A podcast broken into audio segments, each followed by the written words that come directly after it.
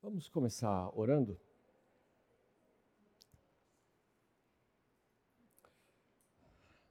Senhor nosso Deus, queremos pedir que o Senhor esteja nos instruindo essa manhã, através da tua rica palavra. Nos ajude, Deus, a entendermos a sabedoria e a diferença com a tolice em nossas vidas, Pai. Fale conosco hoje, nos dê condições práticas estarmos vivendo sob a tua orientação e as tuas bênçãos, Deus. Assim oramos em nome do seu Filho Jesus. Amém. Muito bem. Salomão tem nos uh, desafiado nesses últimos, nos primeiros capítulos do livro, com questões que por vezes a gente não gosta de pensar ou a gente que nos incomodam, como pensar sobre a morte, pensar sobre a tolice, pensar sobre o que nós fazemos não passa de correr atrás do vento, e a gente fica definitivamente intrigado com tudo isso, e é preciso olhar sob uma perspectiva correta do que ele está falando, lembrando que o que ele diz é sobre a vida debaixo do sol, a vida num plano horizontal, a vida é, descartando Deus como o aquele que orienta todas as coisas. Na, na aula anterior, nós vimos sobre a sabedoria. E hoje, é, Salomão vem nos falar do oposto da sabedoria. Ele vem tocar na tolice, na insensatez. E ele vai voltar a um tema que ele já abordou antes, sobre a morte. Então vamos ver o que, que o texto nos diz. Eu queria ler com vocês do final do capítulo 8 até o início do capítulo 10. Do 8, 16, ele diz assim: Quando voltei a mente para conhecer a sabedoria e observar as atividades do homem sobre a terra, daquele cujos olhos não vem sono, nem de dia nem de noite, percebi tudo o que Deus tem feito. Ninguém é capaz de entender o que ele faz debaixo do sol. Por mais que se esforce para descobrir o sentido das coisas, o homem não o encontrará. O sábio pode até afirmar que entende, mas na verdade não o consegue encontrar. Refleti nisso tudo e cheguei à conclusão de que os justos e os sábios e aquilo que eles fazem estão nas mãos de Deus. O que os espera, seja amor ou ódio, ninguém sabe. Todos partilham um destino comum: o justo e o injusto, o bom e o mal, o puro e o impuro, o que oferece sacrifícios e o que não oferece. O que acontece ao homem bom acontece com o pecador. O que acontece com quem faz juramentos acontece com quem teme fazê-los. Esse é o mal que há em tudo que acontece debaixo do sol. O destino de todos é o mesmo. O coração dos homens, além do mais, está cheio de maldade e de loucura durante toda a vida, e por fim eles se juntarão aos mortos. Quem está entre os vivos tem esperança. Até um cachorro vivo é melhor que um leão morto. Pois os vivos sabem que morrerão, mas os mortos nada sabem. Para eles não haverá mais recompensa e já não tem esperança, já não tem lembrança deles. Para eles, o amor, o ódio e a inveja há muito desapareceram. Nunca mais serão parte em nada do que acontece debaixo do sol. Portanto, vá, coma com prazer a sua comida e beba o seu vinho de coração alegre, pois Deus já se alegrou do que você faz. Esteja sempre vestido com roupas de festa e unja sempre a sua cabeça com óleo Desfrute a vida com a mulher a quem você ama, todos os dias dessa vida sem sentido que Deus dá a você debaixo do sol. Todos os seus dias sem sentido, pois esta é a sua recompensa na vida pelo seu árduo trabalho debaixo do sol. O que as suas mãos tiverem que fazer, que o façam com toda a sua força, pois na sepultura para onde você vai, não há atividade nem planejamento não há conhecimento nem sabedoria. Bom, de novo, Salomão está sendo bastante incisivo naquilo que ele diz, e há coisas importantes que ele nos fala aqui. Vejam que, mais uma vez, ele vem falar de algumas coisas que parecem não fazer sentido nessa vida. E ele fala: hum, eu olho e vejo e não vejo sentido por que as coisas acontecem dessa forma. Então, por mais que o homem tente, ele não é capaz de encontrar sentido na vida. É muito difícil para nós encontrarmos o sentido dessa vida. Como ele diz no, no 8,17: Então percebi que tudo que Deus tem feito, ninguém é capaz de entender o que faz debaixo do sol. Por mais que se esforce para descobrir o sentido das coisas, o homem não o encontrará. Nós podemos entender de muitas coisas, mas temos dificuldade de entender o sentido da vida. Por mais que a gente encontre, a gente não vai encontrar debaixo do sol sentido para a vida. E aí vem aquelas perguntas existenciais: por que nós existimos? Por que existe algo em vez de nada? Por que somos em vez de não haver nada? O que nos espera? Por que estamos nessa vida assim? Por que Deus permite ou nos sujeita a essa condição que nós estamos? São perguntas difíceis de responder. E sem entender o contexto das Escrituras, é muito complicado tentar responder essas questões. O sábio pode até afirmar que entende, mas na realidade não consegue encontrar. Há muita gente presunçosa dizendo: Ah, saquei, entendi. Ele está falando: mentira. Você não está entendendo é nada porque nós vamos ver a sabedoria de Deus é muito superior à nossa. Então, descobrir o sentido para a vida não é simples para nós. Porque a cada vez que você descobre alguma coisa, a cada resposta que você alcança, aparecem outras. Novas perguntas, novas inquietações, e parece que não tem fim. Parece que quanto mais você sabe, mais você percebe que você não entende nada. Quanto mais você aprende, você fala, agora sim, você percebe que tem muito mais para você aprender sobre a vida, sobre o universo, sobre as escrituras e tudo mais. Porque quanto mais nós sabemos, mais nós queremos saber.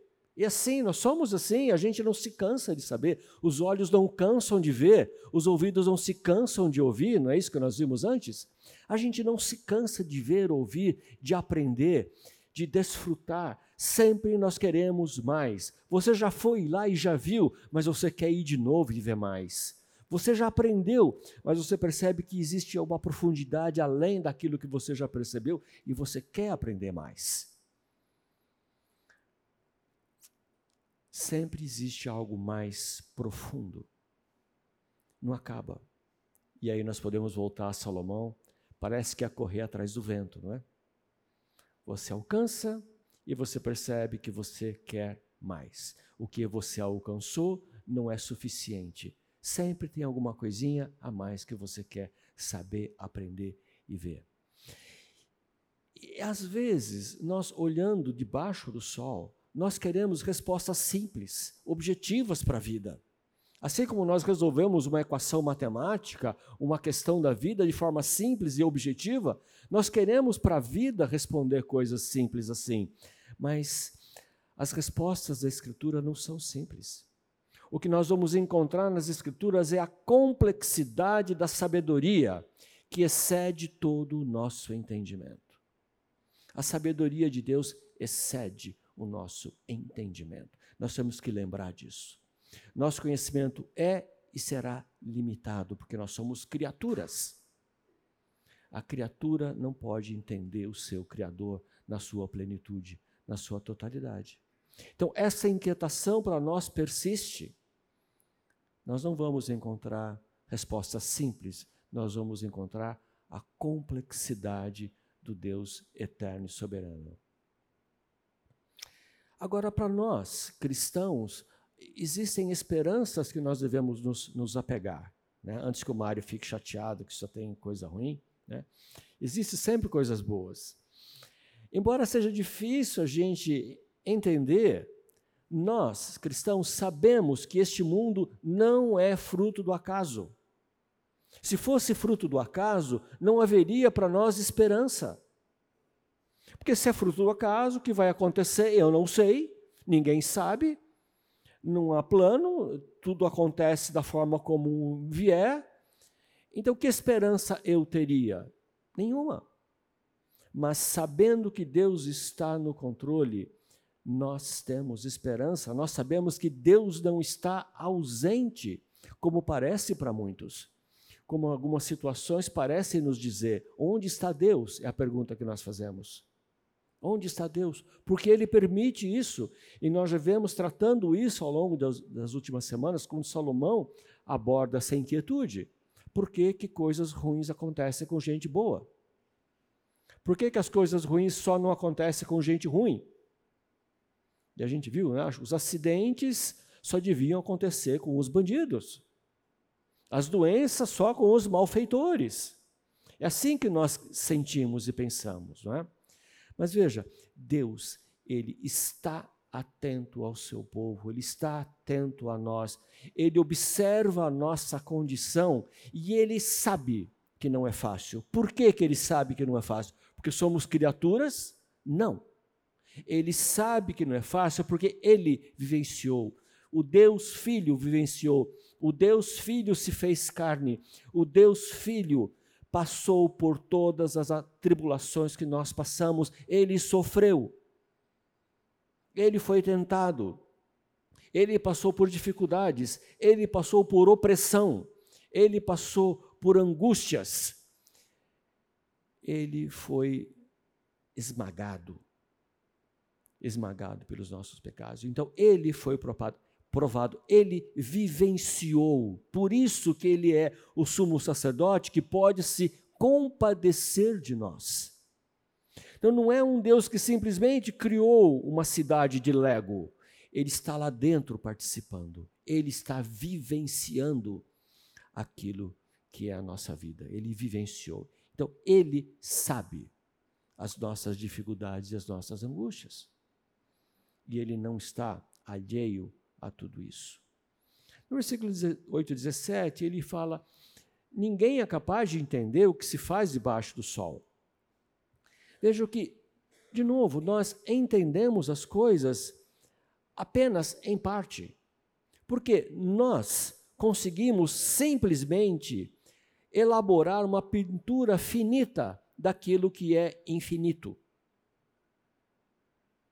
É o máximo que nós podemos fazer fazer uma pintura finita, tentando representar o que é infinito. Esses dias eu estava vendo uma, uma, reportagem daquela antiga catedral, bela catedral, chamada de Hagia Sophia, ou Santa Sofia.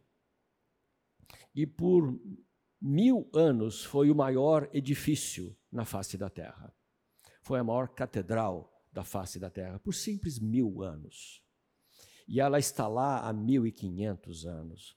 E veja, Hagia Sofia, ou Santa Sofia, não é uma igreja dedicada a uma pessoa, a uma santa chamada Sofia.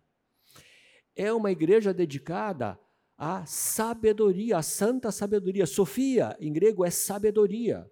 É uma igreja dedicada à sabedoria de Deus. É uma igreja belíssima. Mas você vai olhar dentro daquela beleza, daquela magnitude, você vai entender o que? Isso é apenas uma representação finita da sabedoria infinita de Deus. É bonita, mas não chega aos pés da sabedoria infinita de Deus.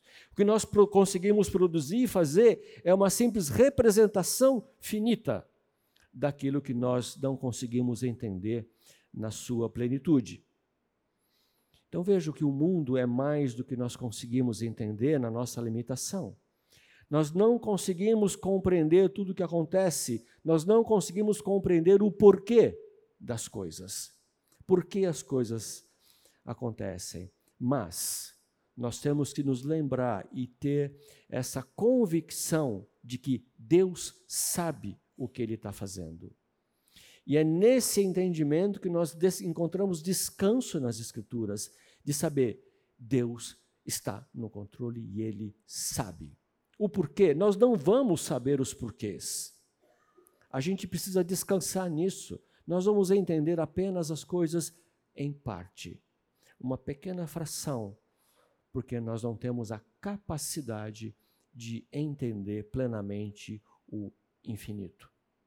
A glória de Deus, nós vamos simplesmente entender parte disso. Então, ele, indo para o capítulo 9, ele diz: refleti nisso tudo. Eu estou pensando nessas coisas todas que não fazem sentido. E cheguei à conclusão que os justos e os sábios e aquilo que eles fazem estão nas mãos de Deus. O que os espera, se amor ou ódio, ninguém sabe. De novo, nós estamos nas mãos de Deus. Deus nos tem sob o seu controle. Deus tem para nós um plano que, lembra quando nós falamos, acho que duas aulas atrás, sobre o melhor? O que é melhor? O melhor é aquilo que Deus tem para mim. Melhor é diferente de bom. Existem muitas coisas boas e muitas coisas ruins, mas o melhor pode ser aquele remédio ruim. Aquele remédio ruim que eu não gosto pode ser para mim o melhor. Então Deus sabe o que é melhor para os seus filhos. Ele tem todas as coisas em suas mãos. Somente Ele conhece tudo conhece o nosso futuro, conhece a nossa hora de partida. Só Ele conhece o que vai acontecer conosco. E Ele usa para aqueles que o amam todas essas coisas para o bem. Deus tem para nós o melhor e nós precisamos descansar nisso. E agora Salomão, ele volta a partir daí, ele parece que ele tem uma fissura, né? uma, um, negócio pela morte. Né? Ele está abismado com a morte, porque para ele a morte se aproxima. Ele já é idoso e ele vê diante dele a morte chegando e ele está abismado. Ele está pensando o que, que adianta, o que, que adiantou eu ter sido tão sábio, tão rico, tão famoso e eu vou morrer, como todo mundo morre. Que vantagem eu levo nessa? Então, voltando a este tema, ele diz a partir do versículo 2: Dá para ler? Dá. Todos partilham um destino comum, o justo e o ímpio, o bom, o mal, o puro, o impuro, o que oferece sacrifícios, o que não oferece. O que acontece com o homem bom, acontece com o pecador. O que acontece com quem faz juramentos, acontece com quem teme fazê-los. Este é o mal que há em tudo que acontece debaixo do sol. O destino de todos é o mesmo. O coração dos homens, além do mais, está cheio de maldade e de loucura durante toda a sua vida, e por fim, eles se juntarão aos mortos. Quem está entre os vivos tem esperança. Até um cachorro vivo é melhor do que um leão morto. Perspicaz. Pois os vivos sabem que morrerão, mas os mortos nada sabem. Para eles não haverá mais recompensa e já não se tem lembrança deles. Bom, o fato é que nós vamos encarar a morte um dia. Nós vamos passar por ela. Isso, quer a gente pense ou não, queira ou não, nós enfrentaremos a morte um dia. Uns mais cedo, outros mais tarde. A conclusão que ele chega, que é óbvia, é: todos morrem.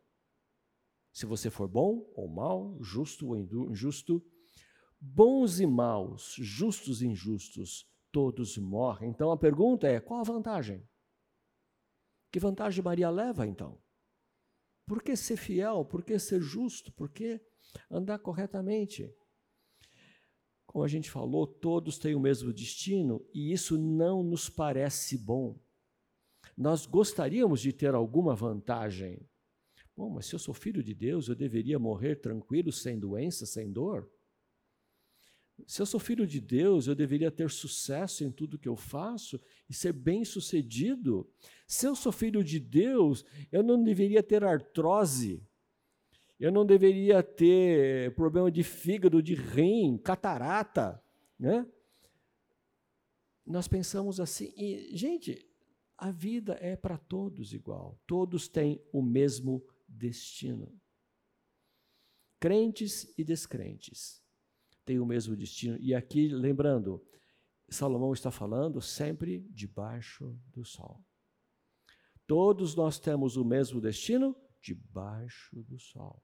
Então, se nós pensamos na nossa vida de uma forma terrena, o nosso destino é o mesmo, mas nós temos que ter o fio da esperança de que após a morte nós temos um destino diferente. Se não, só nos resta perguntar: por quê Deus permite o sofrimento dos seus filhos? Debaixo do sol é somente isso que a gente consegue ver. E ele diz: quem está entre os vivos tem esperança. Até um cachorro vivo é melhor que um leão morto. É, como a gente diria hoje em dia, melhor um covarde vivo que um herói morto, né? É mais ou menos a mesma coisa. É isso que Salomão está falando. Enquanto há vida, há esperança. Este é o ponto. Enquanto há vida, há esperança. Enquanto nós estamos vivos, nós podemos aprender, nós podemos realizar, nós podemos mudar as coisas, nós podemos mudar a nós mesmos e nós podemos mudar o nosso destino eterno. Veja o que é nesta vida. O nosso tempo é limitado. A vida é uma só. Não dá para tentar de novo. É como algumas coisas a gente está acostumado a tentar de novo. Ah, você fez o vestibular, não passou? Tenta de novo. Você fez o exame de autoescola, não passou? Tenta de novo, e de novo, e de novo, até que um dia você passa. Né? Tenta. Você pode tentar de novo muitas coisas. Você fez uma comida, não ficou ruim, você tenta de novo, até que você consegue acertar. Mas a vida não.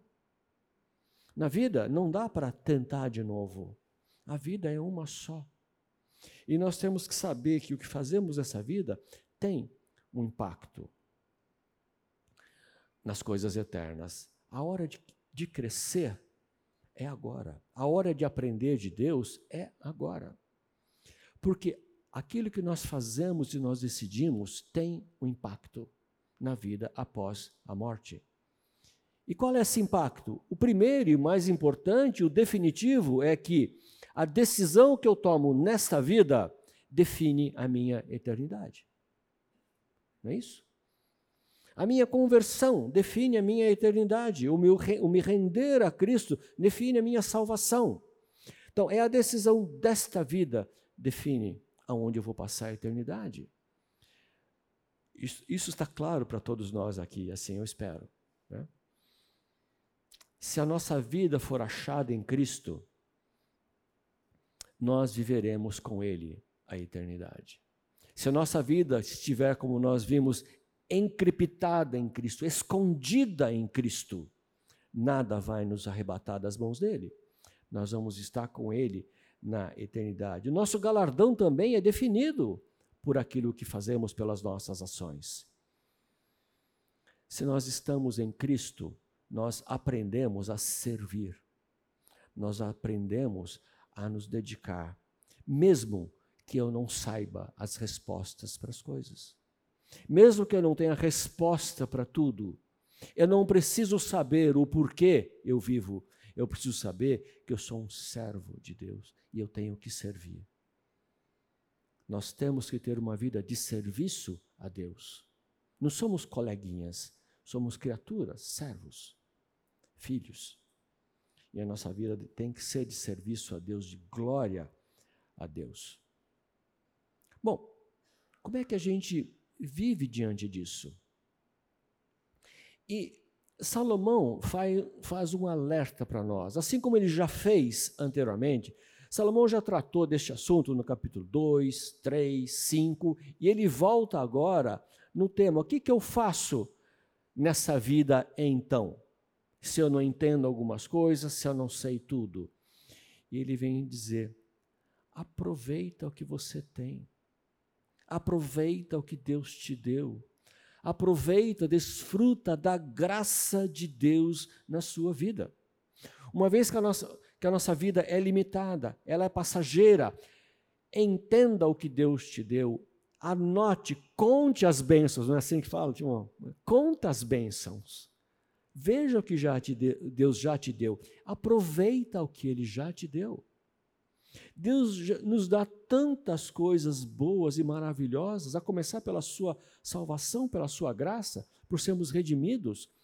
Quantas coisas nós, como cristãos, podemos desfrutar do amor de Deus, da bondade de Deus, da graça de Deus, da suficiência dele, dos benefícios que ele nos dá.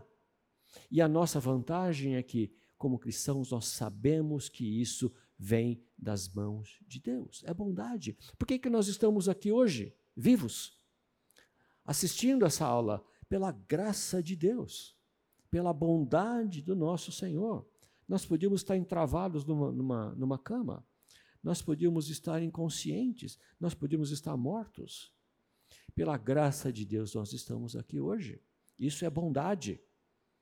Então, ele nos chama, e nós vamos ver nesses capítulos, a nos deleitar na graça que nós já recebemos. Na nossa vida comum, no nosso dia a dia. Às vezes a gente fica focado nas coisas ruins. Gente, você já percebeu que as pessoas gostam de olhar as coisas ruins? E se esquece das coisas boas. É como eu falei uns dias atrás das viagens, né? Você fez aquela viagem maravilhosa e você chega e conta: ah, o atraso, como o voo atrasou, ah, que, atraso horrível, que comida horrível, aquele banco que matou minhas costas, né? E esquece de desfrutar da viagem maravilhosa que você teve.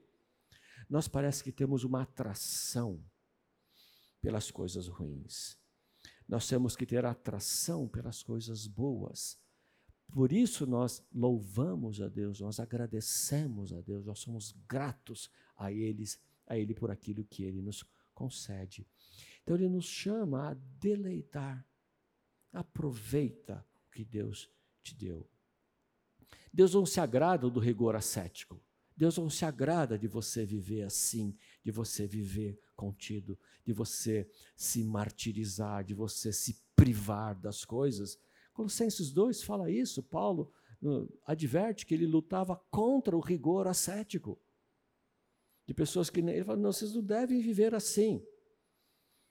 Se vocês morreram para Cristo, por que, que vocês vivem eh, sob ordenanças? Não pegue, não toque, não use. Eu falei, isso é doutrina de homens. Isso é doutrina de homens. E ele fala: essas coisas têm a aparência de sabedoria, como culto de si mesmo, de falsa humildade, de rigor ascético. Não caia nessa. Isso não tem valor algum contra a sensualidade. Então, no texto seguinte, é, Salomão vem nos falar: portanto, vá Coma com prazer a sua comida e beba o seu vinho de coração alegre, pois Deus já se agradou do que você faz. Deus já se agradou do que você faz. E ele continua: esteja sempre vestido com roupas de festa, unja sempre a sua cabeça com óleo. Ah, está. Voltou, ele está com algum mau contato aqui.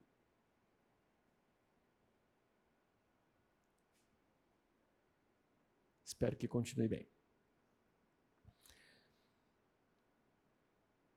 Desfrute a vida com a mulher a quem você ama todos os dias, essa vida sem sentido que Deus dá a você debaixo do sol. Todos os seus dias sem sentido. Pois essa é a sua recompensa pela vida, pelo seu árduo trabalho debaixo do sol. Veja, o que Deus nos dá é recompensa pelo nosso árduo trabalho. Deus vê o nosso trabalho, Deus vê o nosso esforço. E aquilo que temos já é recompensa, Deus já se agradou de nós. E ele fala: aproveita. Aproveita, coma com prazer, beba gostosamente, vista-se bem, cuide-se. Quando ele fala perfume-se, cuide de você mesmo. Desfrute a vida com a sua mulher. Desfrute a vida. Aproveite a vida em casal. Aproveite aquilo que você dá. Essa é a recompensa dos esforços. Deus já está te recompensando por isso. Não fique esperando algo maravilhoso. Ah, Deus vai me recompensar quando eu jogar e ganhar na cena. Gente, está fora da realidade. Né? Deus já cuida, de nós no dia a dia. Nós temos que estar atentos a isso. E ele diz no versículo 7: Deus já se agradou do que você faz. O que nós temos já é a demonstração de Deus para a nossa vida. Tudo que Deus criou é bom. E recebido com ações de graça é bom. Não é assim? Deus criou é bom. Pois, 1 Timóteo 4, 4, pois tudo que Deus criou é bom, e nada deve ser rejeitado se for recebido com ações de graça. Agora, é, ele não está aqui falando assim, olha, faça qualquer coisa. Existe aqui uma ética de usufruir. Qual é a ética de usufruir as coisas? Qual a ética por trás disso? A ética é: eu posso receber isso com ações de graça ou eu preciso fingir que Deus não está vendo para aproveitar isso? Essa é a ética. Se eu posso receber com as, tudo que for recebido com ações de graças, é bom. Eu posso dizer: este dinheiro eu recebi, eu posso dar graças a Deus, ou eu tenho que fingir que Deus não está vendo eu pegar esse dinheiro que não me é devido? Isso que eu estou bebendo, eu posso dar graças a Deus, ou eu tenho que fazer escondido porque eu estou extrapolando os limites aceitáveis? A minha satisfação da sensualidade, eu posso dar graças ou eu tenho que fingir que Deus não está vendo porque não é lícito o que eu estou fazendo? Essa é a ética de usar, de usufruir das coisas. Eu posso receber com ações de graças? Faça isso. Aproveite a vida. É o que Salomão, nos diz.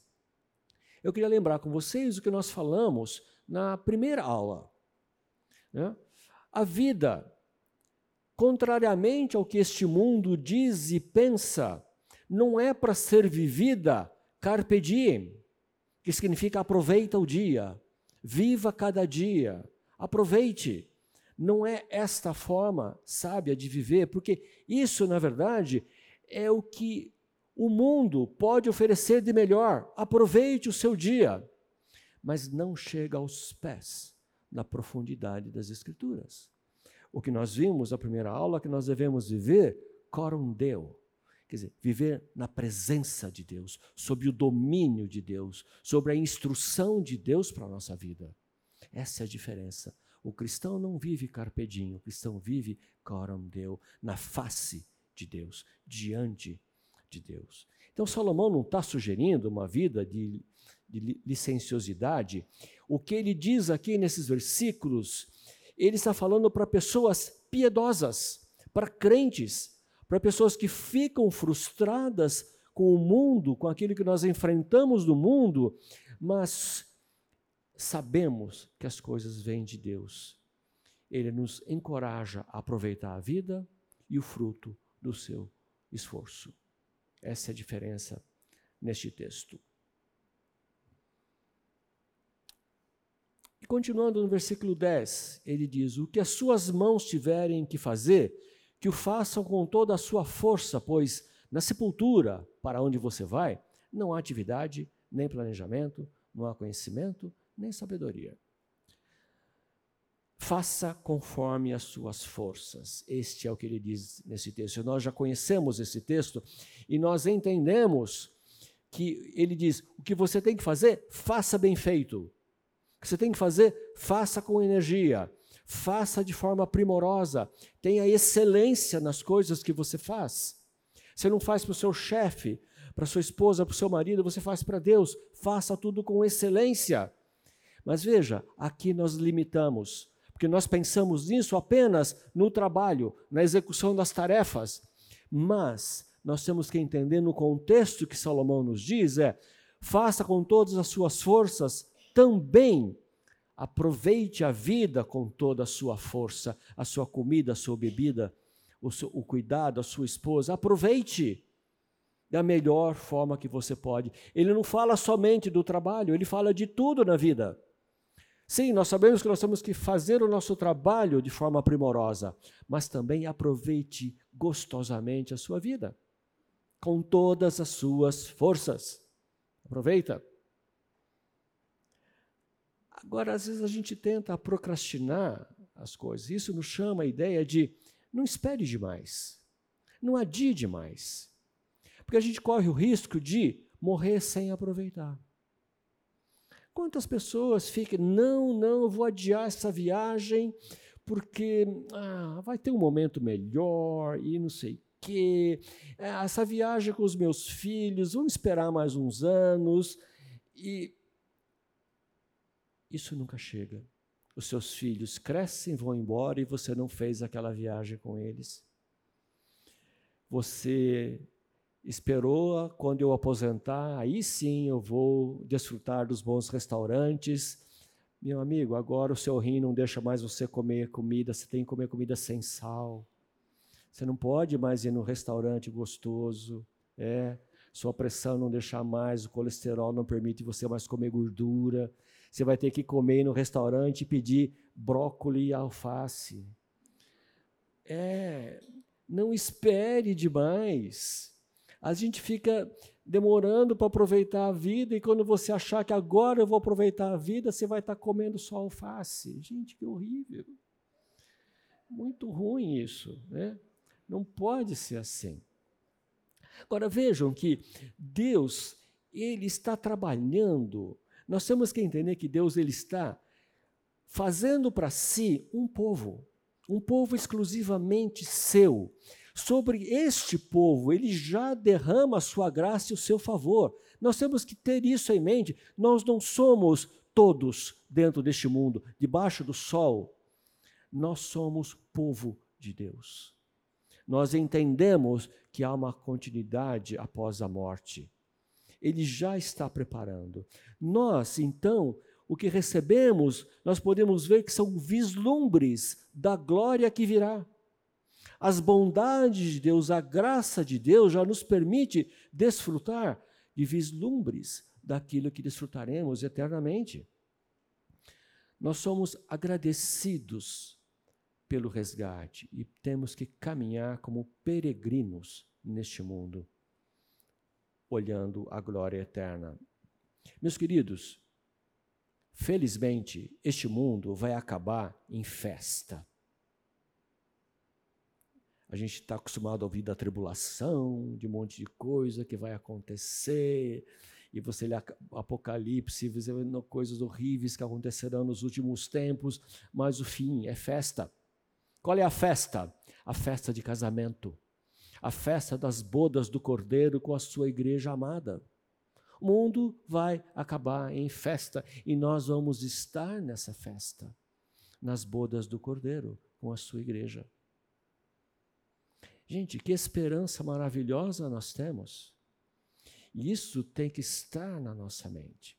E ele continua no versículo 11. Percebi ainda outra coisa debaixo do sol. Os velozes nem sempre vencem a corrida. Os fortes nem sempre desfrutam, triunfam na guerra. Os sábios nem sempre têm comida. Os prudentes nem sempre são ricos.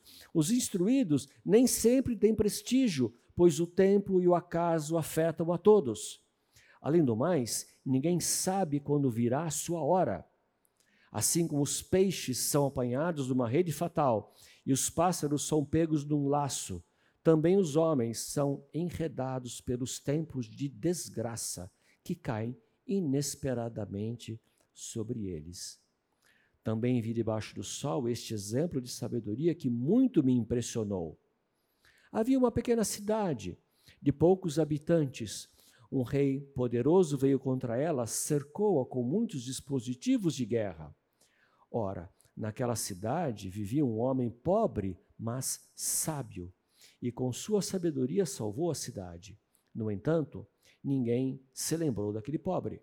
Por isso pensei: Embora a sabedoria seja melhor do que a força, a sabedoria do pobre é desprezada e logo já não se dá atenção às suas palavras. As palavras dos sábios devem ser ouvidas com mais atenção do que os gritos de quem domina sobre tolos. A sabedoria é melhor do que as armas de guerra, mas um só pecador destrói muita coisa boa. Ok, nós fazemos intervalo a partir daqui, voltamos dez minutinhos. Vejam que o que esse texto que nós acabamos de ler eh, nos fala? Que a vida é, em grande parte, imprevisível. Ele diz: os velozes nem sempre vencem a corrida. Não é só velocidade. Existe, além da velocidade, existe a estratégia, existe muitas coisas, a saber dosar, não é só velocidade que ganha uma corrida. Velocidade é apenas um componente da vitória. Então, nem sempre os velozes ganham. Os fortes nem sempre triunfam na batalha. Se você tivesse que apostar entre Davi e Golias, em quem que você apostaria? Ah, no Golias, fortão, grandão, vencedor, com uma armadura gigantesca. E o pirralho lá que não conseguia nem pôr a armadura para ir enfrentar o outro, não aguentava o peso da armadura, né? Quem que você apostava? No fortão. O, o forte nem sempre triunfa na guerra. Os sábios nem sempre têm comida não prospera como deveria.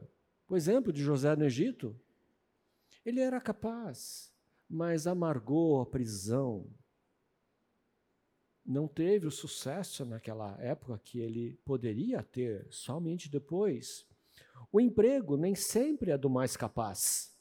Você está capacitado, você está preparado, mas o pessoal contrata o bonitinho, a bonitinha, que tem um belo sorriso e é simpática. Ou você está disputando com alguém e chega o sobrinho, o indicado, a indicação política, e você não ganha o um emprego porque você não teve indicação para aquele lugar. É isso. Nem sempre o sábio consegue triunfar e vencer. A vida é imprevisível. Os prudentes nem sempre são ricos. A prudência não é garantia de riqueza. Às vezes você se planeja, leva uma vida direitinho e de repente a vida destrói os seus planos. Em lugares que tem tufões, furacões, terremotos, ou então uma pandemia destrói o seu negócio e você quebra, fecha. Você não tem. E é tudo aquilo que você prudentemente guardou, armazenou, você perde numa guerra que quebra a bolsa e o seu dinheiro aplicado vira fumaça. Né? Os instruídos nem sempre têm prestígio, não alcançam o merecimento, apesar de serem instruídos. A vida é assim. Nós vivemos num mundo incerto, porque este mundo é caído. Por vezes, condições fora do normal fora do esperado, fora do nosso controle, ditam os rumos da vida. Nós não conseguimos ter a nossa vida exatamente como planejamos, se é que planejamos. Né? Nem sempre. Muitas vezes não é do veloz, do mais forte, do mais sábio, do mais prudente, do mais instruído, o sucesso e a vitória.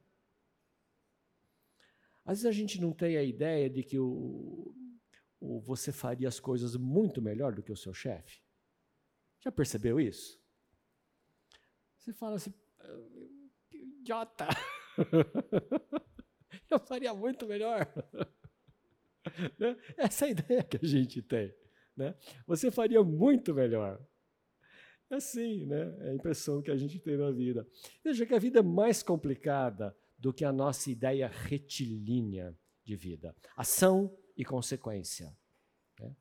A vida não é ação e consequência. É muito mais complicado do que isso. Não adianta eu falar, ah, eu fiz esse curso, eu me preparei, então eu terei. Uh -uh. Não é assim. Não é retilíneo, não é ação e reação, ação e consequências.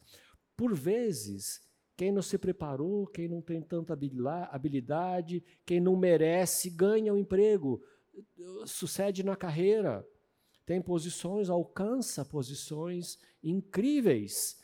e você vai olhar aquela pessoa, ela não tem nada de mais, nada melhor do que os outros que não têm aquela posição. Habilidades, instrução, não são garantia de sucesso na vida. Obviamente é um bom começo. Né? É um bom começo, mas não são garantia. Por quê? O tempo, o acaso, as épocas da história, eventos que não controlamos interferem na vida, por bem e por mal. Peguem, por exemplo, o Bill Gates. Inteligente e empreendedor, mas ele nasceu na época certa, ele estava no lugar certo, no estado certo, na cidade certa, onde aflorava uma tecnologia e ele tinha acesso privilegiado àquele computador, àqueles componentes. Por isso ele pôde desenvolver a sua criatividade. Se ele tivesse do outro lado do país, ele não seria quem ele é. O acaso contribuiu para que ele pudesse ter sucesso. Assim, para o bem como para o mal. Né? Você pode ter uma pessoa de, de muito uh, inteligência, habilidade, mas ela está no país errado, que não tem aquela tecnologia. Pronto, você já está limitado naquilo que você faz. O tempo, o acaso interfere. Nós planejamos, nós programamos, nós investimos, é ótimo fazer isso. Mesmo assim, isso não é garantia de sucesso. Você põe seus filhos no inglês, no espanhol, na natação, no futebol, no piano, no balé, em todas as coisas, e faz curso extra disso, curso extra daquilo, e não sei o que, tá, tá, tá. Ah, esse vai ser um sucesso na vida. Ele toca a vidadinha dele, que ele não quer saber de sucesso na vida. Né? Não é garantia. E o que acontece? Nós nos frustramos tudo que eu pensei, que eu planejei, não está dando certo como eu queria que fosse. No versículo 12 ele diz: Além do mais, ninguém sabe quando virá a sua hora.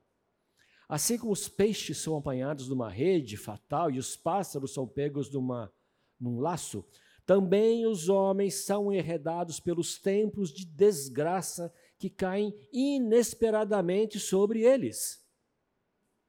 Se não caiu, vai cair. É isso. Nós vamos adoecer um dia. Alguns vão perder o emprego um dia. Você vai precisar dispor dos seus bens por uma outra causa.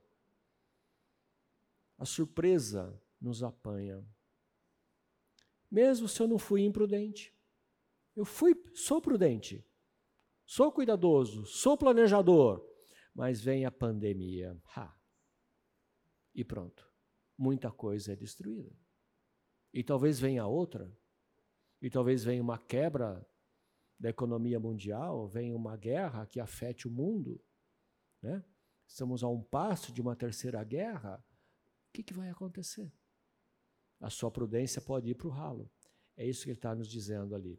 1 Coríntios 10, 12 diz: Assim, aquele que julga estar de pé, ou estar firme, cuide-se para que não caia. Você está firme, cuidado. Às vezes, a nossa vantagem se torna, se volta contra nós. Porque eu sou muito bom, eu sou muito capaz, eu sou muito inteligente, eu sou muito forte, eu sou muito veloz. Então eu me torno imprudente, arrogante, descuidado. A minha vantagem se volta contra mim. Cuidado. Cuidado. Ele nos alerta. Né? Cuide para que não caia. Então, assim, nós preparamos, ensinamos nossos filhos a serem fortes, ágeis, habilidosos, cultos e um monte de coisa. Veja, é ótimo fazer isso, mas habilidade, capacidade não são garantia de nada na vida. Mesmo assim, diante, mesmo diante dessas incertezas na vida. Você pode dizer, então, né? Dane-se tudo, joga tudo para o ar. Mesmo assim, vale a pena investir na sabedoria de Deus. Vale a pena investir na sabedoria das Escrituras. Vale a pena andar perto de Deus. Ele diz no versículo 16: Por isso pensei, embora a sabedoria seja melhor do que a força, veja, a sabedoria é melhor do que a força. A sabedoria do pobre é desprezada e logo já não se dá atenção às suas palavras. A sabedoria é melhor do que as armas de guerra, é melhor. Mas um só pecador destrói muita coisa boa. Vejam, ele está dizendo para nós que sabedoria é melhor do que tolice. É melhor. Quer um exemplo? Vocês se lembram da história de Nabal e a sua esposa Abigail diante de Davi? O que aconteceu? Davi, fugindo de Saul, tinha lá o seu exército de uns 600 homens, e ele no deserto cuidou do pessoal de, desse Nabal, cuidou das ovelhas de Nabal, não deixou que nada acontecesse com eles. Isso está em 1 Samuel 23. No dia da festa, no dia da, tos, da tosquia, Davi mandou uns mensageiros: Olha, Nabal, vamos lá, você está fazendo uma festa aí, matando as ovelhas, hum, tem nada para gente aqui, né? Nós estamos cuidando de você, protegendo a sua propriedade, os seus bens. E o que, que Nabal fala? ele despreza Davi. Ele fala: quem é esse Davi? Tem muitos fugindo, muitos servos fugindo dos seus senhores por aí. E virou as costas. Isso chegou a Davi e Davi falou: amanhã cedo não vai ter uma pessoa viva naquele lugar. Nisso, a sua esposa Abigail ouviu e ela mandou preparar um banquete, pães, bolos, carnes, preparou um monte de coisa e ela carregou jumentos com toda aquela provisão e mandou e falou: Vão à minha frente até Davi. Quando ela se encontra com Davi, Davi já estava vindo com 400 homens para destruir tudo. E aí ela se apresenta e fala: assim, Olha, meu senhor, eu não estava lá. Se eu tivesse, eu teria recebido melhor os seus mensageiros. Mas está aqui um presente. Não liga para aquele homem porque ele é um tolo. Aceita o favor. E ela, com a sua sabedoria, livra toda aquela população livra a todos. Sabedoria. Sabedoria é melhor do que a tolice. Nabal foi um tolo ao desprezar um guerreiro, um rei, com, seus, com seu exército grandioso. Ela não. Ela soube agir com sabedoria. O sábio, ele contribui para o bem. O sábio, ele contribui para o melhor. Melhor é a sabedoria do que a força, não é isso que ele fala? Melhor é a sabedoria do que a força. E ele continua: as palavras dos sábios devem ser ouvidas com mais atenção do que os gritos de quem domina sobre tolos. Tem gente que quer dominar no grito. Significa o quê? Que ele tem poder, mas não tem autoridade. Quem precisa gritar é porque não tem autoridade, tem apenas poder. Ele está dizendo: sabedoria é melhor do que isso. É melhor do que você ficar gritando por aí, impondo a sua força, mostrando o seu poder, batendo na mesa, impondo pela sua presença física, pela sua força, a sua vontade. É melhor a sabedoria. Não precisa ser no grito, na ameaça, na força. Sabedoria é melhor. Melhor é a sabedoria de Deus do que a forma de pensar deste mundo. Este mundo tem uma forma de pensar. E a forma de pensar deste mundo tem certas vantagens e hierarquias, e tem os subornos, os favorecimentos, e a gente sabe o que esse mundo oferece. Mas é muito melhor a sabedoria de Deus. Sabedoria de Deus é andar nos caminhos de Deus, é andar nos caminhos do Senhor. Do Senhor. É a sabedoria que nos ensina a andar nessa vida. É a sabedoria que nos ensina a enfrentar os problemas, as dificuldades. E é ela que nos guia, mesmo quando coisas ruins acontecem. E ele falou: vão acontecer, vão cair repentinamente sobre você cedo ou tarde, de uma forma ou de outra. nós não passaremos por essa vida sem provações. E Tiago nos fala: seja agradecido, porque a aprovação é para o seu bem, para o seu crescimento. De nada adianta ser forte, habilidoso, mas ser um tolo e um pecador. E aí, quanto mais alto você tiver, é pior a sua queda.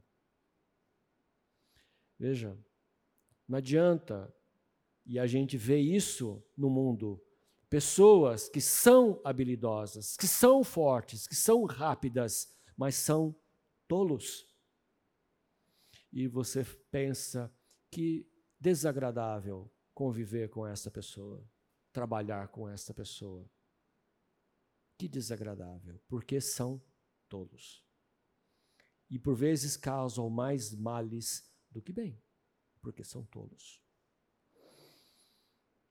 A sabedoria é melhor do que as armas de guerra, mas um só pecador destrói muita coisa boa. Aqui está Salomão, veja o que, que ele está contrastando. Ele não está contrastando a sabedoria com a idiotice. Ele está contrastando a sabedoria com o pecado. A sabedoria é melhor, mas um pecador destrói. Ele está contrastando com o pecado, não com a tolice. Vejo que a sabedoria das Escrituras não é conhecimento, nós já falamos isso um tempo, uma, uma aula anterior, não é conhecimento acumulado. Sabedoria de Deus, ela vem do temor do Senhor. Ela vem de seguir a Deus, seguir os caminhos do Senhor, submeter a minha vida, a minha mente, o meu corpo à vontade de Deus, andando conforme a instrução de Deus. Sabedoria é entender a vida à luz das Escrituras. É o que nós estamos fazendo com Eclesiastes. Eclesiastes abre os nossos olhos para entender a vida, não sob a perspectiva humana debaixo do sol. E muitas vezes nós somos arrastados por essa ideia, levados a isso, e ele vem nos alertar: cuidado. Sabedoria é entender a vida sobre o filtro das Escrituras. E nós sabemos que a sabedoria é personificada em Cristo. O Verbo, a palavra de Deus feito carne. É a palavra de Deus encarnada, ele é a ação de Deus, ele é o Logos de Deus, o princípio e o fim. Conhecer a sabedoria de Deus então significa o quê? Significa conhecer a Cristo e seguir a Cristo, seguir os caminhos de Deus. Como eu já falei antes, sabedoria não é alguma coisa, não é algo. Sabedoria é alguém, é Cristo. Ele é a sabedoria de Deus. Somente com essa sabedoria é que nós podemos viver nesse mundo. Esse mundo é cheio de coisas incertas, perplexas, nos deixam atônitos. As coisas não saem como planejado, não é assim que eu queria mas pela sabedoria de Deus eu não perco a esperança, eu não perco a fé, eu não perco o meu amor em Deus, porque eu sei quem está por trás de todas as coisas. Cristo nos oferece algo melhor que este mundo. Essa é a diferença. O mundo pode nos oferecer aquilo que a gente vê debaixo do sol, mas Cristo oferece algo melhor. E o que é que Cristo nos oferece? Sucesso? Não. Alguns enganadores dizem isso nos dias de hoje. Não. Ele não garante sucesso. Deus não garante que tudo vai dar certo. Não, fica tranquilo que tudo vai dar certo. Não vai. Deus não garante que tudo vai dar certo. Ele garante o quê? Ele garante que, tendo ou não tendo, ganhando ou perdendo, ele vai estar conosco todos os dias. Essa é a garantia. E assim a gente pode passar por qualquer situação, seja ela de dor, de sofrimento, de bonança, de alegria. Ele nos fortalece. Com ele nós vencemos a maior das batalhas, que é a morte. Com Ele nós sabemos que a morte não é para nós o fim, mas a morte está vencida e nós estaremos com Ele. Essa é a vitória. Então, a vitória não é dos fortes, a vitória não é dos habilidosos, não é dos, dos espertos, ainda bem que não é. Gente, olha um pouquinho aqui, dá, dá uma olhadinha em volta, dá uma olhadinha em volta. Olha quem está na sala. Dá uma olhadinha, por favor, olha, olha. Isso. Vamos lá. Tem alguém aqui que é o mais forte? Tem alguém aqui que é o. Ah, o Guilherme. Tem alguém aqui que é mais rápido? Tem alguém aqui que é o mais inteligente? Tem alguém aqui que é o mais esperto? Gente, se fosse assim, nós estaríamos perdidos. Ainda bem que a vitória não é dos fortes, dos rápidos, dos espertos, dos inteligentes. Senão a gente estava ferrado.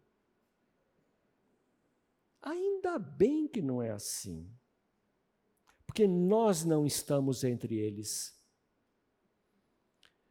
Que, que, é que nós somos? Nós somos fracos. As Escrituras nos diz que nós somos fracos, que nós somos dependentes, que nós somos pecadores. Agora, se a vitória fosse dos mais fortes, dos inteligentes, não haveria esperança para nós. Mas nós temos que lembrar uma coisa importantíssima, e isso a gente vai ver lá com Paulo em 1 Coríntios capítulo 1. Irmãos, pense no que vocês eram quando foram chamados, e está falando para nós. Poucos eram sábios segundo os padrões desse mundo poucos eram poderosos, poucos os de nobre nascimento. Mas Deus escolheu as coisas loucas do mundo para envergonhar os sábios, escolheu as coisas fracas do mundo para envergonhar os fortes. Ele escolheu as coisas insignificantes do mundo, as desprezadas, as que nada são, para reduzir a nada as que são, para que ninguém se glorie diante dele.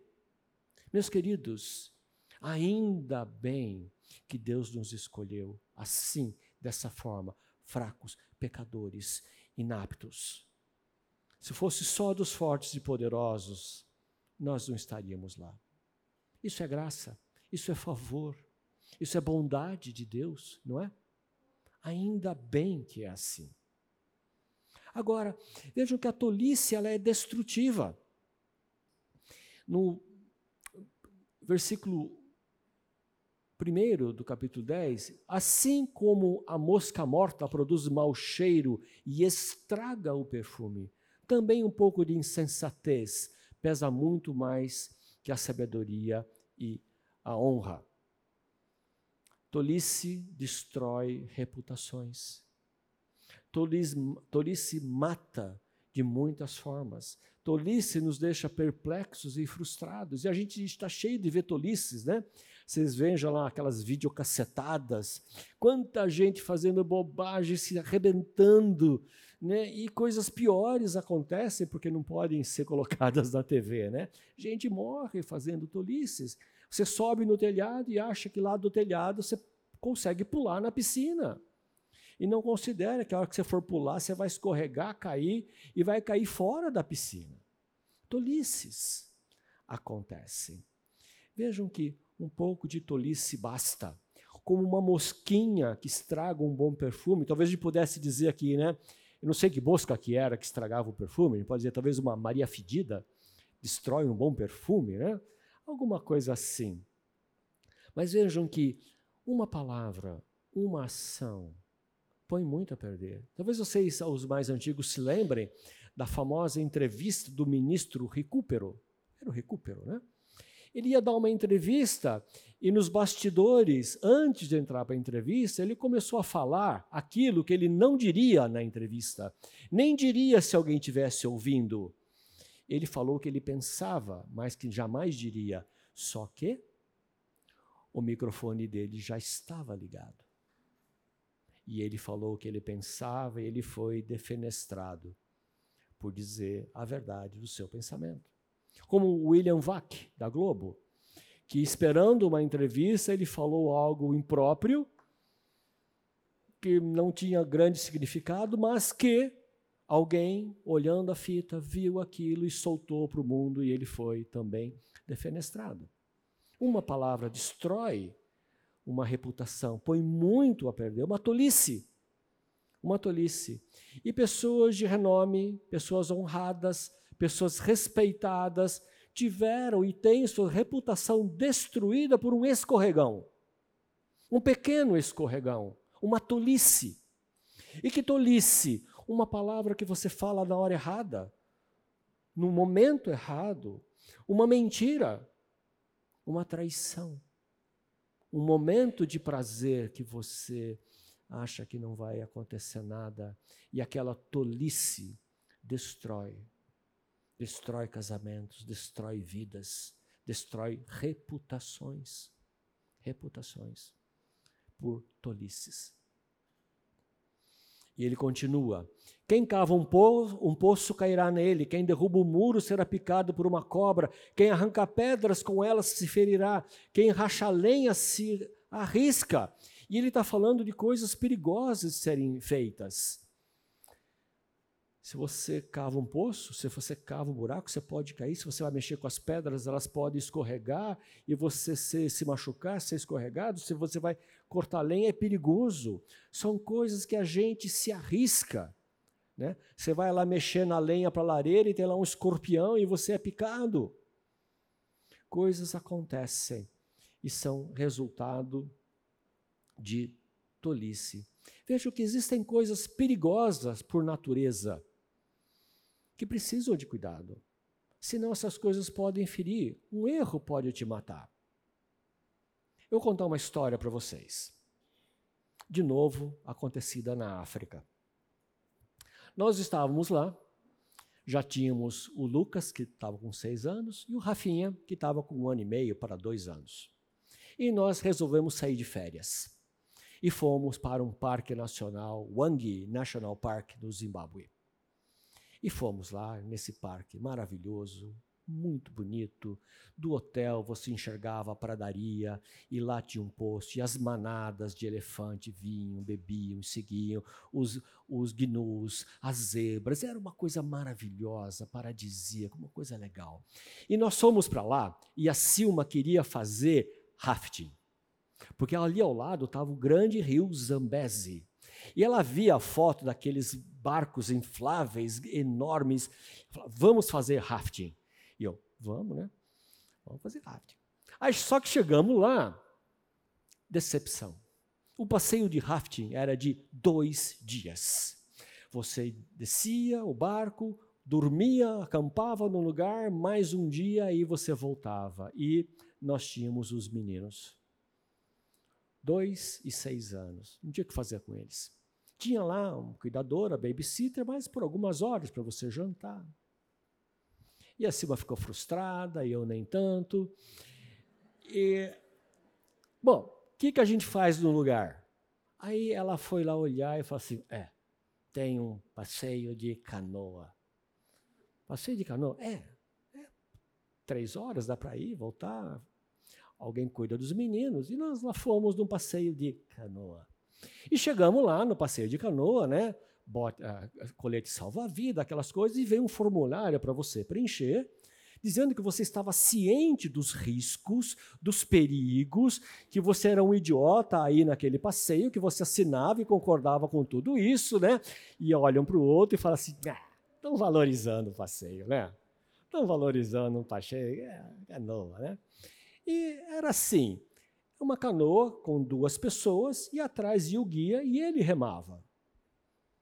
Então, era assim. E tinha um, um, grupo que ia com a gente, eles eram canadenses, eram quatro casais, eles eram médicos, estavam lá no mesmo passeio. E um rapaz não queria ir. Ele falava: eu e água não damos certo, eu não vou. Não, vai sim, não. As coisas dão errado comigo. Aí todo mundo falou: faz o seguinte, então você fica com as nossas câmeras e você é o fotógrafo, você vai fotografando todo mundo e a gente vai. E ele topou. E fomos lá no barquinho e saiu o cara que estava remando, né? ele tinha lá o seu isopor e fala assim: Vocês querem um, um lanche? Um sanduíche? Nós temos água, vinho, cerveja, o que, que você quer? E foi um passeio assim, e a Silma lá no meio do, do rio, falando assim: Até agora não tirei uma única foto, não vi nada, só água. E assim fomos. E o barquinho, fomos remando, atravessando o rio. Do outro lado, havia uma pequena ilha, na margem oposta, onde já era a Zâmbia. E quando nós vimos, tinham lá alguns elefantes naquela ilha. E assim, agora sim eu vou fotografar. Chega perto, não sei o que. Calma, eu vou chegar perto, você vai fotografar.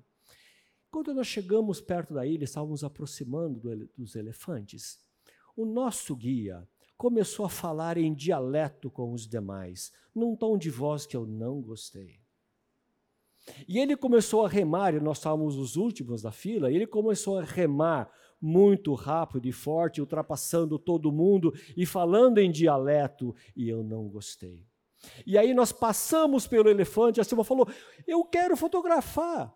Para! E ele, calma, você vai ver os elefantes do outro lado da ilha.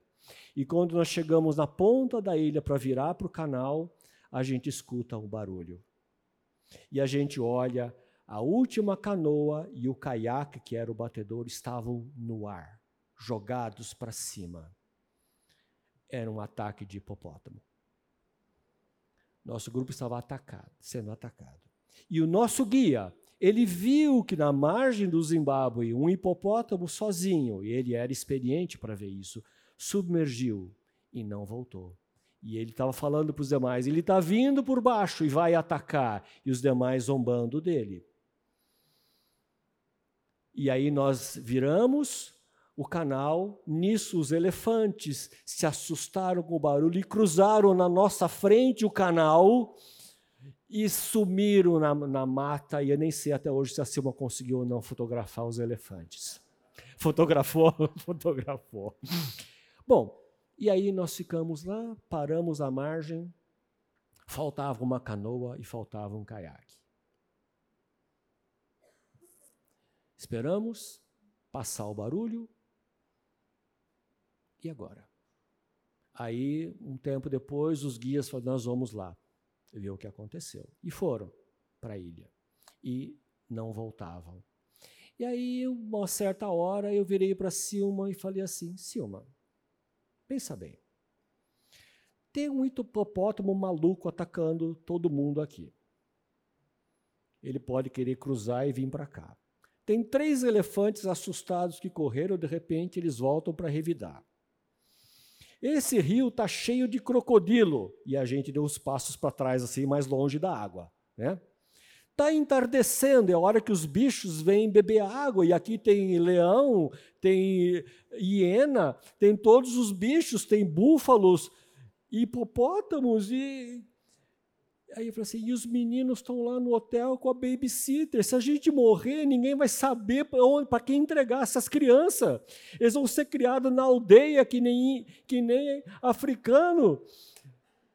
E aí eu falei, o que, que nós estamos fazendo aqui? Veja, um pouco de tolice pode causar muita coisa errada. Deixar duas crianças né, lá no hotel com a babysitter achando que você vai voltar sem nenhum problema.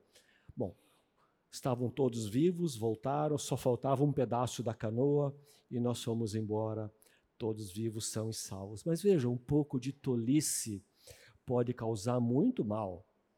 Basta um pouco de tolice. Veja que a vida é mais complicada e a tolice faz tudo ficar pior. A tolice maior da nossa vida é, foi o pecado original, já foi suficiente para o grande estrago da humanidade. Uma pequena tolice e a gente parece que continua a piorar as coisas. No capítulo 9, nós já vimos que o tolo se recusa a ouvir conselhos, o tolo tem mau gênio, o tolo se ira facilmente, o tolo é preguiçoso, é cego moralmente. E agora, aqui no versículo 3: Mesmo quando anda pelo caminho, o tolo age sem o mínimo bom senso e mostra a todos que não passa de um tolo. O tolo deixa claro que ele é tolo. E especialmente, eles são facilmente identificáveis se eles estão em posição de liderança ou de destaque. Aí sim o tolo se mostra mais tolo ainda. E não precisa ir longe, basta ligar a TV para a gente ver as tolices que acontecem à nossa volta. Se a ira de uma autoridade se levantar contra você, não abandone o seu posto. Não fica nervosinho, não saia correndo. A tranquilidade evita grandes erros. Há outro mal que vi debaixo do sol, um erro cometido pelos que governam. Tolos são postos pelos governantes em cargos elevados, enquanto ricos ocupam cargos inferiores. Tolos colocados em grandes alturas, em posições elevadas, causam um mal muito grande com tolos no comando, facilmente as prioridades mudam, a lógica se inverte, as coisas desandam. Olha só o que nós vivemos no nosso país hoje: restrições à liberdade religiosa, restrições à liberdade de expressão e de pensamento. Você não pode mais pensar se quer falar. Restrições, tolos no comando. Lei da palmada. Você não pode mais educar o seu filho. Não há mais respeito. Então, as restrições, a gente vê inversões, inversão de valores, desrespeito a autoridades. Gente não preparada, alçada a postos elevados, e a gente vê olhando para o nosso Congresso, para os nossos tribunais, vejam, não se espante, eles são apenas um reflexo da sociedade, eles são representantes da sociedade. Então não há uma tolice maior ou especial a este grupo. Eles representam a tolice da sociedade. E líderes tolos são especialmente destrutivos.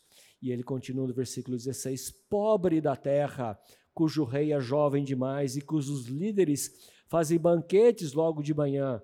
Em outra versão diz: Ai de ti, ó terra, cujo rei é criança.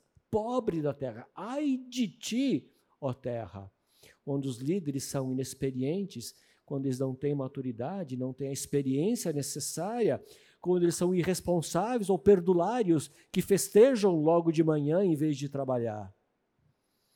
Ai de ti. É preciso saber a hora de trabalhar, a hora de festejar, a hora de descansar. E o mesmo para as igrejas. Ai de ti, igreja, se os seus líderes não são fiéis, não são maduros, não têm a condição de conduzir a igreja. Ai de ti, igreja, quando seus líderes não têm a teologia adequada para instruir a igreja. A marca da tolice é não saber a hora de levar as coisas a sérios e a hora de brincar. E ele segue no versículo 18: Pela muita preguiça desaba o teto, e pela frouxidão das mãos goteja a casa. A indolência, a falta de empenho destrói a casa. Mas ele não está falando aqui só da casa. No contexto, ele está usando o exemplo da casa para se referir às nações. Ai de ti! Ele compara a nação a uma casa mal cuidada. É isso que ele está fazendo. Serve para nós da nossa casa, mas ele está comparando uma nação assim. No versículo 14: O tolo multiplica as palavras, ainda que o homem, ainda que o homem não sabe o que sucederá. E quem lhe manifestará o que será depois dele? O trabalho do tolo fatiga, pois nem sabe ir à cidade. O tolo não sabe o básico para viver, sequer ele sabe por onde caminhar. O próprio Salomão, ele reconheceu que ele era inexperiente. Quando ele é, é, é colocado como rei, o que ele diz? Ele fala para Deus: Senhor, eu não passo de uma criança. E aí ele pede sabedoria. Nós precisamos, meus queridos, seguir o exemplo de Salomão. Nós precisamos reconhecer a nossa tolice. Nós precisamos é de sabedoria em casa, no trabalho, na igreja, na nossa posição do mundo, nós precisamos de sabedoria de Deus. E a sabedoria, meus caros, ela não vem naturalmente, ela não vem de nascença, não vem de berço, ninguém nasce sábio. E o que ele diz? Que o machado tem que ser afiado. No versículo 10: Se o machado está cego e a sua lâmina não foi afiada, é preciso golpear com mais força. Agir com sabedoria assegura o sucesso. Você tem que ter sabedoria. Existe, meus caros, o momento, a hora de afiar o machado. Há um momento de você investir, de você se preparar, de você se capacitar. Se você quer fazer algo, você tem que se preparar para aquilo. Você tem que trabalhar, você tem que afiar o machado. Mais um instantinho eu já termino. E há coisas que têm que ser feitas sem demora. E quando ele fala no versículo: Se a cobra morder antes de ser encantada, para que serve o encantador? É aquilo que nós falamos, não adianta colocar a tranca depois da casa arrombada, né? Não adianta chorar pelo leite derramado. É isso que ele está falando. Você tem que agir antes que o mal aconteça. E a gente precisa se preparar para tudo: para casar, para ter filhos, para a liderança da igreja, para o trabalho. A gente não pode começar a construir sem ter feito uma fundação afie o seu machado. Afie o seu machado. No versículo 12, ele diz: As palavras dos sábios trazem benefícios, mas os lábios do insensato destroem. No início, suas palavras são mera tolice, mas no final são loucura perversa. Embora o tolo fale sem parar, ninguém sabe o que irá estar para acontecer. Tolice, ela aparece no falar. Começa como mera tolice, mas depois se mostra loucura perversa, se mostra insensatez. A língua dos sábios sabe falar, ela fala aquilo que vem de Deus. Agora, de onde vem a tolice? De onde vem a tolice? A tolice vem do nosso coração de uma condição do coração. Tolice não é a nossa ação. A tolice é resultado de um coração tolo. As ações reprováveis são resultado de um coração tolo. É o nosso estado de rebeldia. É a condição do homem que diz: não há Deus.